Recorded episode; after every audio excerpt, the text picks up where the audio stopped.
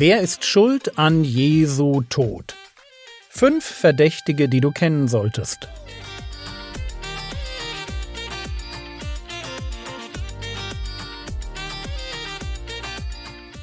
Theologie, die dich im Glauben wachsen lässt, nachfolge praktisch dein geistlicher Impuls für den Tag.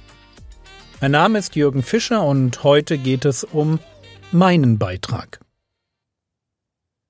Der bekannteste Vers der Bibel stammt aus dem Johannesevangelium. Johannes 3, Vers 16. Denn so hat Gott die Welt geliebt, dass er seinen einzigen Sohn gab, damit jeder, der an ihn glaubt, nicht verloren geht, sondern ewiges Leben hat. Das war unser Gedanke von gestern. Gott ist schuld. Gott plant das Opfer seines Sohnes und damit das Opfer Gottes, weil der Sohn niemand anders ist als Gott in menschlicher Gestalt. Gott plant das Opfer seines Sohnes, damit jeder, der an ihn glaubt, nicht verloren geht. Der Glaube eines Menschen braucht ein Gegenstück etwas, woran man glauben kann. Und dieses etwas ist eine Person. Und natürlich auch etwas, was diese Person getan hat. Es reicht also nicht, dass ein Mensch nur daran glaubt, dass Jesus eine reale Person der Weltgeschichte war, sondern es braucht mehr dafür, dass ein Mensch gerettet wird. Jesus muss als er selbst in mein Leben hineintreten nicht als eine verkürzte oder idealisierte Version seiner selbst.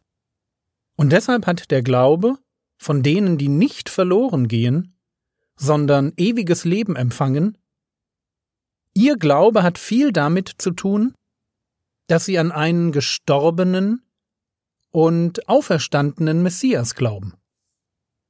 Römerbrief Kapitel 10, die Verse 9 und 10, dass wenn du mit deinem Mund Jesus als Herrn bekennst und in deinem Herzen glaubst, dass Gott ihn aus den Toten auferweckt hat, du gerettet werden wirst.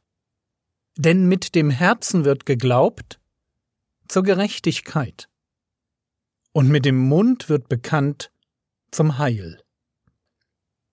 Ein ganz interessanter Vers.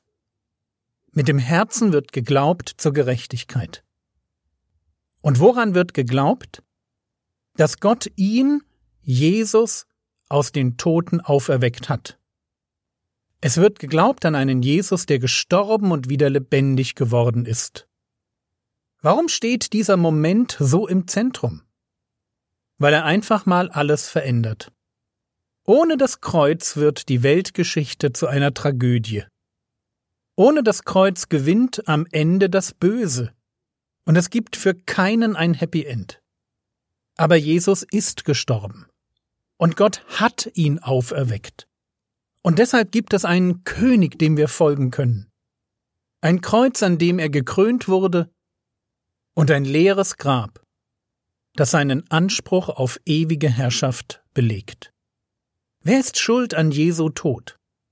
Kommen wir zu unserer letzten Episode. Und die Antwort lautet ich bin schuld.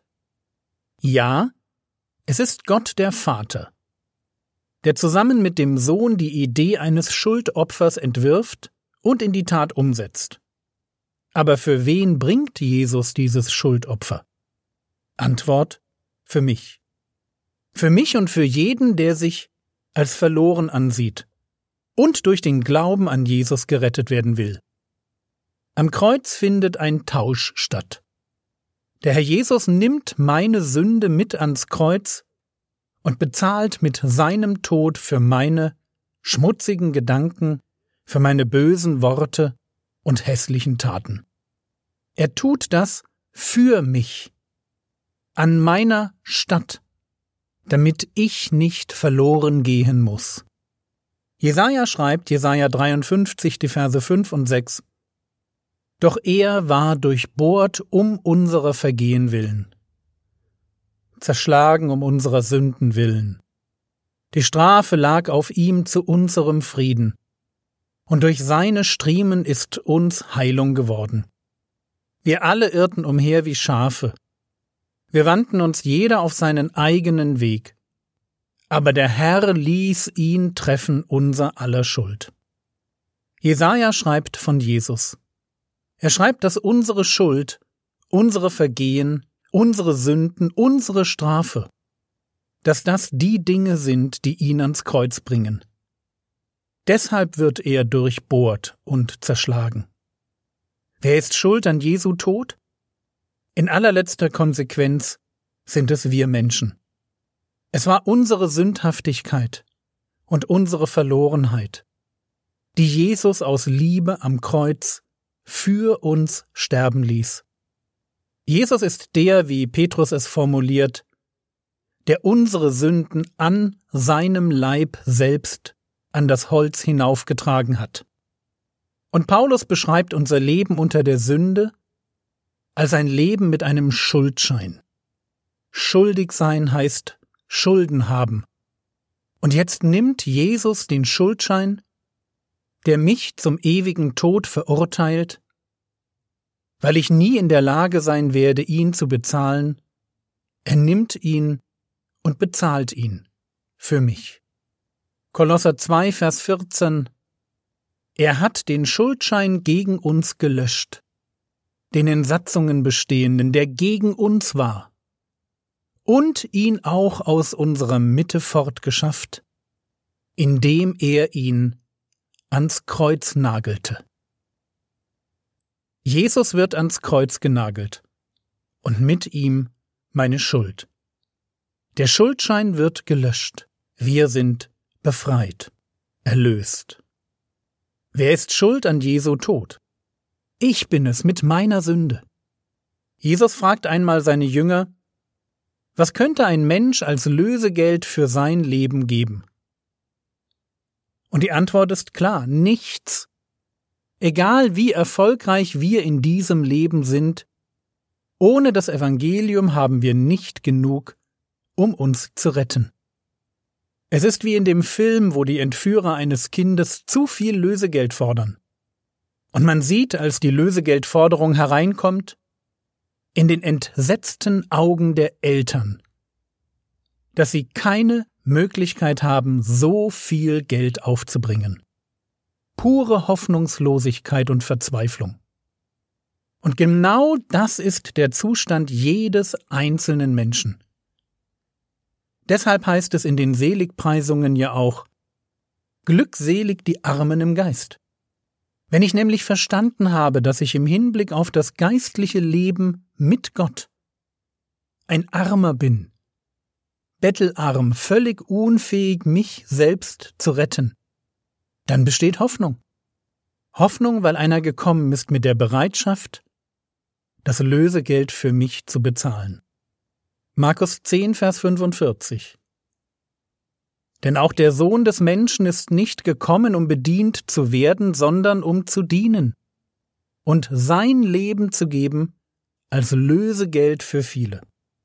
Oder 1. Timotheus Kapitel 2 Vers 6 über den Herrn Jesus, der sich selbst als Lösegeld für alle gab, als Zeugnis zur rechten Zeit ein Lösegeld für alle.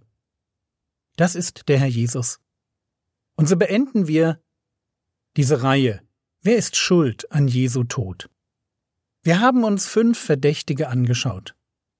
Ein gieriger Dieb, eine neidische Geistlichkeit, ein feiger Prokurator und ein liebender Vater im Himmel. Sie bereiten den Weg für den Tod Jesu am Kreuz. Aber wenn es darum geht, warum er dort hängt, warum er das alles durchmacht, warum er sich verraten, verurteilen und kreuzigen lässt, dann läuft alles auf mich hinaus. Es ist meine Schuld und die Schuld dieser Welt, die ihn ans Kreuz bringt. Wir sind schuld. Wir haben ihn dorthin gebracht. Er stirbt für uns.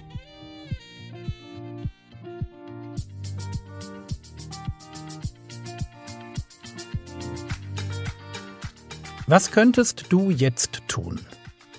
Lerne Markus 1045 auswendig. Es ist wichtig, dass wir nicht vergessen, wofür Jesus auf die Welt kam. Das war es für heute. Wenn du sie noch nicht haben solltest, dann lege dir heute doch eine kleine Gebetsliste mit Namen von Freunden an, die noch nicht gläubig sind. Auch für sie ist Jesus gestorben. Der Herr segne dich, erfahre seine Gnade und lebe in seinem Frieden. Amen.